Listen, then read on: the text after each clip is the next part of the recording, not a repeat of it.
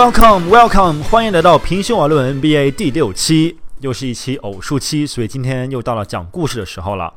其实我心中有两个故事想要跟大家讲，第一个故事是帕特莱利啊，热火教父的故事啊，我都想好了一些配乐，把那个周杰伦的以前那个以父之名的砰砰砰砰砰给它加进里面，然后。啊，整个感觉特别的帅气，呃，做一期类似于《教父》电影一般来讲述帕特莱利的操作运营，怎么经营热火队，怎么让三巨头拿到两次冠军的这么一个故事。但是我想了想，这故事跟季后赛没什么关系，可以留到以后讲，甚至可以等詹姆斯这个总决赛结束以后，不管他是赢是输，都是一个非常好的呃故事。那我们就留到以后。今天我们要讲的故事是。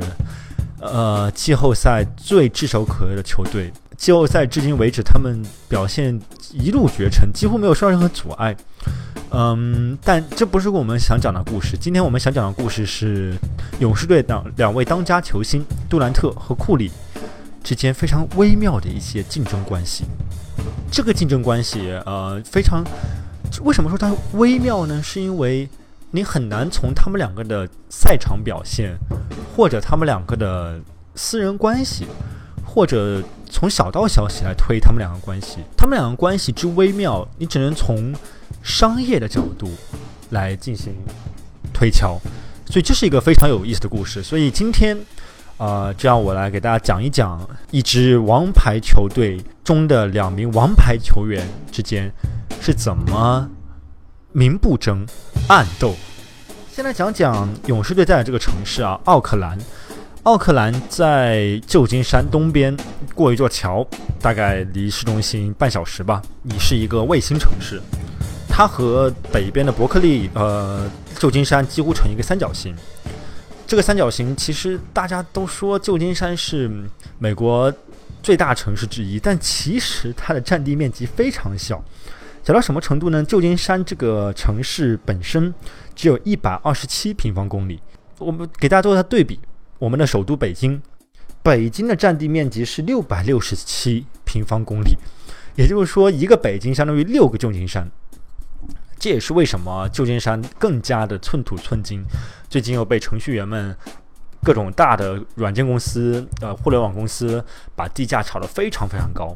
Anyways，所以说很多在旧金山生活的人们都是，啊，每天上班要花大概半小时到一小时的通行时间，他们都住在旧金山市中心的外面，比方说奥克兰，比方说伯克利，比方说再往南边走一点，呃，南旧金山这些边缘的一些城市。但是勇士队的老板却不这么想。其实很多球队都安于现状，他们都愿意留在像奥克兰这样的卫星城市。为什么？因为首先地价便宜，第二停车场位置充足。比方说大家去看比赛，那肯定停车是最重最重要的呃因素之一。再其次，可能各个税之间也不同，老板交的税也不一样。一般来说，市区的税都会比周围的卫星城市的税要高，但勇士队的老板却。剑走偏锋，他他在旧金山的市中心看中了最后一块宝地，那块宝地现在是一片挺大的停车场，但是勇士队老板已经把它买了下来，然后准备在上面建一座新的勇士队的高科技球馆。高科技到什么程度呢？他设想的这个球馆应该是里面的空调可以自动调温，然后呃，如果它投入使用以后，会自动监测每一个人。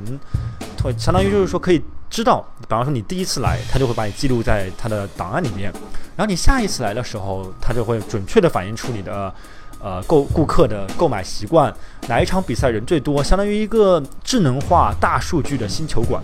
这个球馆就要坐落在新的旧金山的市中心那块停车场的地方。好，呃，大的背景是这样子的，所以勇士队即将搬到旧金山，在做出这个决定的。同时，勇士队引进了超级大牌球星凯文杜兰特。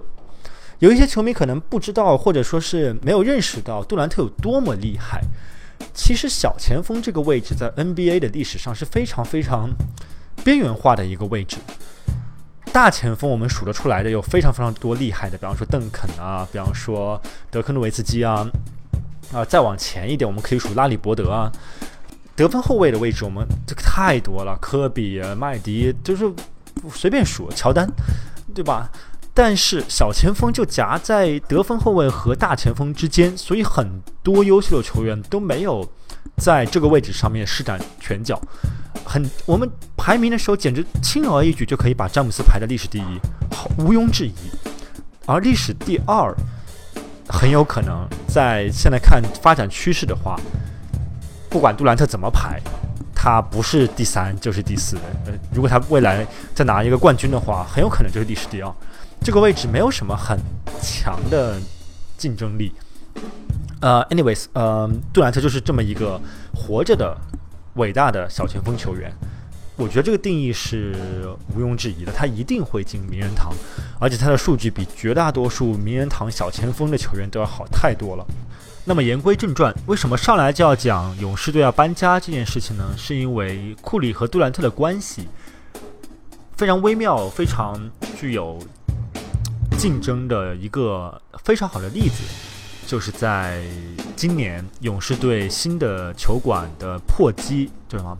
奠基还是叫破土仪式上，应该叫破土仪式上，勇士队老板和杜兰特一同出席了发布会，呃，两个人还穿了那个戴了安全帽，然后拿着铲子往地下铲土。本来杜兰特大家都说他是民工度，因为他长得实在太一张民工脸。No offense，但是这是网友的调侃，啊，这是一副劳动人民的脸，比较黝黑，对吧？呃，然后呃，杜兰特就出席了这次活动，网友们自然就会有疑问呢，因为库里是这支球队长期以来的老大、当家球星，杜兰特加盟以后，库里也多次在公开场合表示，他不在乎谁是球队老大，他也不在乎谁能够获得更多的关注度，他只在乎。能能不能拿冠军？当然了，这个官方的客套话当然得这么讲，你不能对着媒体说说啊，我觉得杜兰特来了，我得努力了，不然我丢了老大的位置，这不可能的。但是你听库里的语气，他的措辞，他们并没有说，他并没有说我还是老大，他也没有说杜兰特就是老大，他的话中有话，就是说我们两个之间存在着竞争。所以这一次的破土仪式，库里没有参加，让很多媒体和球迷都感到非常奇怪。怎么了？难道库里是自动给出了这个位置吗？还是球队老板已经扶正了杜兰特的老大位置？因为其实这件事情很好解决的。如果稍微聪明一点的话，球队老板可以同时要求邀请杜兰特和库里两个人参加破土仪式，不就解决了吗？而库里经纪人给出的解释是，库里的排期档期已经全满了，没有时间参加破土仪式。嗯，大家听了我之前讲。勇士搬球馆这件事情，应该已经可以感觉到这是多么大的一件事情。对于一支球队来说，这相当于球队未来一百年的历史都将在这个新的球馆上演。它的重要程度绝对超出了一名运动员的职业生涯，也超出了一支球队的发展。它跟这座城市的发展，甚至往大了说，整个西岸的发展都紧密相关。这么大的一件事情，如果你作为一支球队的老大的话，想要名垂千史，或者想要证明自己是球队老大的话，你一定会参加这个仪式的，不会出现什么档期过满的情况。所以这件事情留下留下一个伏笔，大家每一次看到杜兰特和库里在场上表现犬牙交错，一个人好，一个人坏，另外一个人又好，另外一个人又坏的时候，就会想起来这个球队老大之争。在这一次破土仪式上，已经出现端倪。第二个，库里和杜兰特关系微妙之处就在于，他们两个是隶属两家不同的球鞋公司。杜兰特是耐克的老二、老三的样子吧，因为第一肯定詹姆斯，毫无疑问。库里是安德玛 （Under Armour） 的头号球星。他是当之无愧的。如果没有了库里的话，安德玛没有今天。所以你可以想象一下，两家卖鞋公司，两家以篮球为主的卖鞋公司的头号球星到了同一支队，这又引发了记者和球迷们的另外一次猜想。因为在杜兰特加盟勇士队之前，大多数勇士球员除了已经被签约的球员，他们都穿着安安德玛的库里的签名球鞋。所以，等杜兰特来了以后，才一个赛季不到，记者们就发现，哎，不对呀，这个勇士队的球员们慢慢慢慢都换上了杜兰特的签名球鞋，这就很有意思了。呃，安德玛的股价在上个月大概跌了暴跌百分之十二，而库里本人是持有大量股份的，这也是为什么库里和杜兰特明面上面关系很好，但私底下出于商业的原因，他们两个也一定会斗上一斗。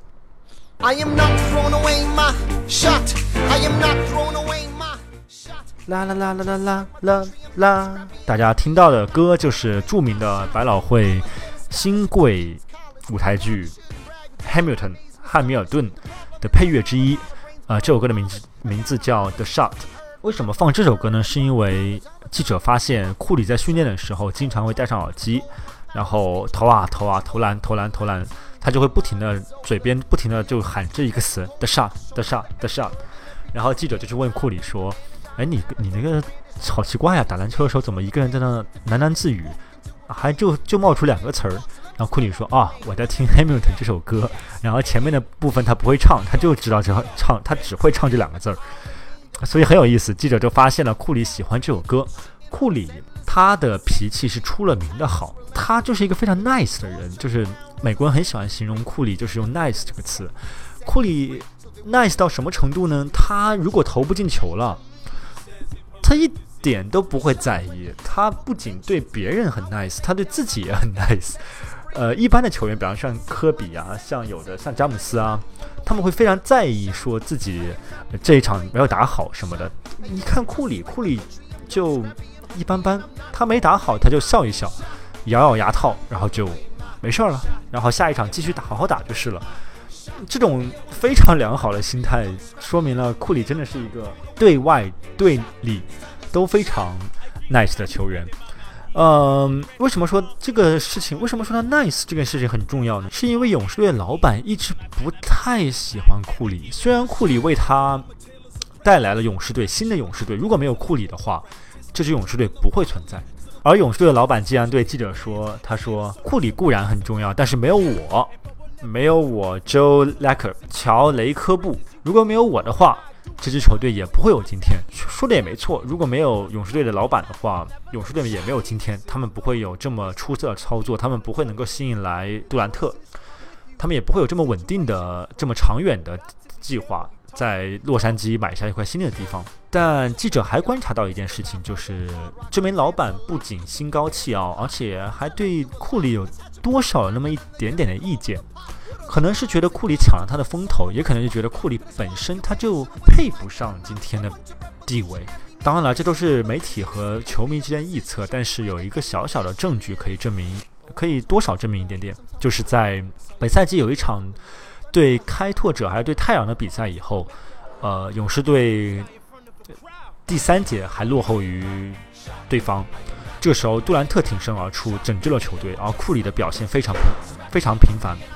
于是，球队老板赛后就走到更衣室，第一个问候的是杜兰特。他说：“哎，杜兰特，哎呀，你打得太好了，你真的是打得太好，打得太好，打得太好，一顿夸，不吝任何赞美之词。”然后他又跟其他几个球队什么球，他又跟其他几个球员格林啊那些球员聊了聊。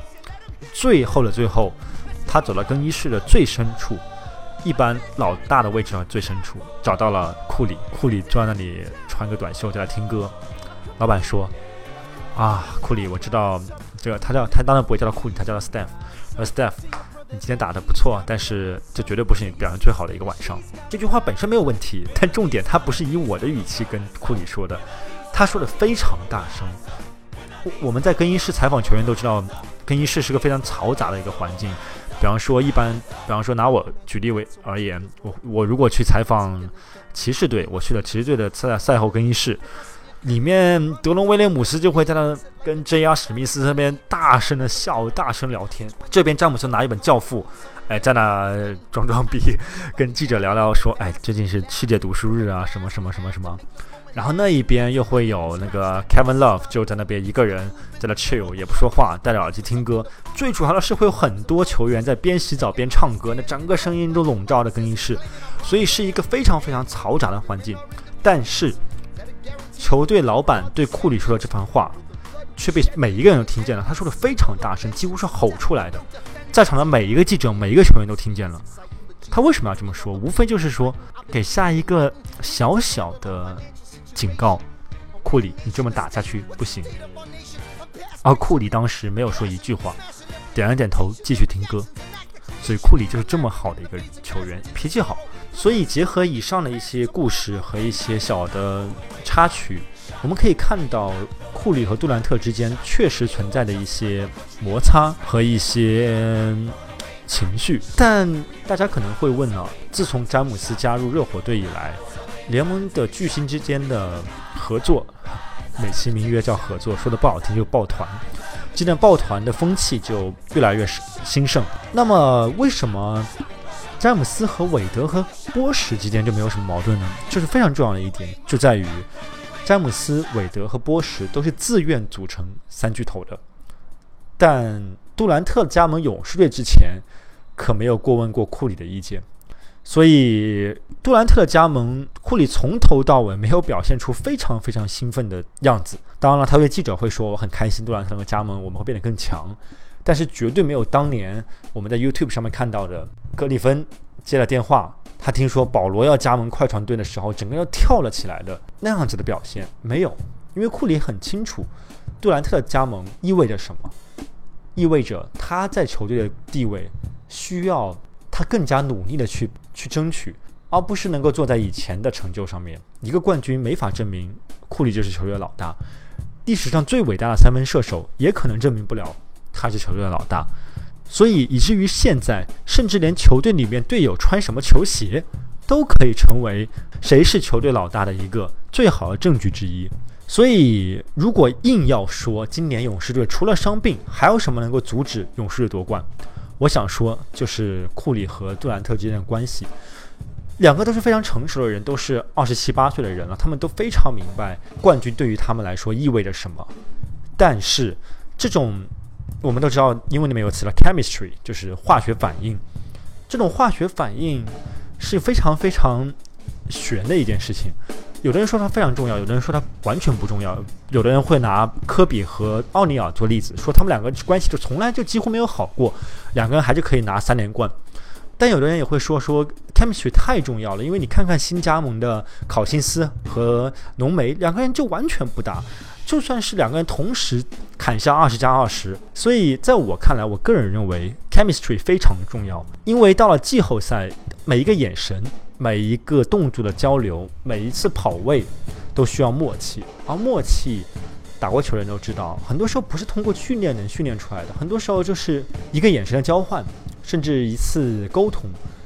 就可以换来一次非常成功的进攻。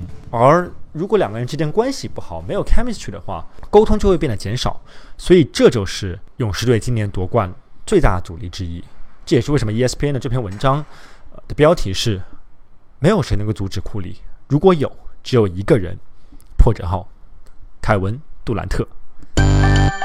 好，感谢大家收听《拼秀而论 NBA》第六期。呃，希望大家能够关注，多多关注我们的节目，然后大家可以登录喜马拉雅官方 APP 或者苹果官方播客 APP 来关注我的播客节目。我们下一期再见。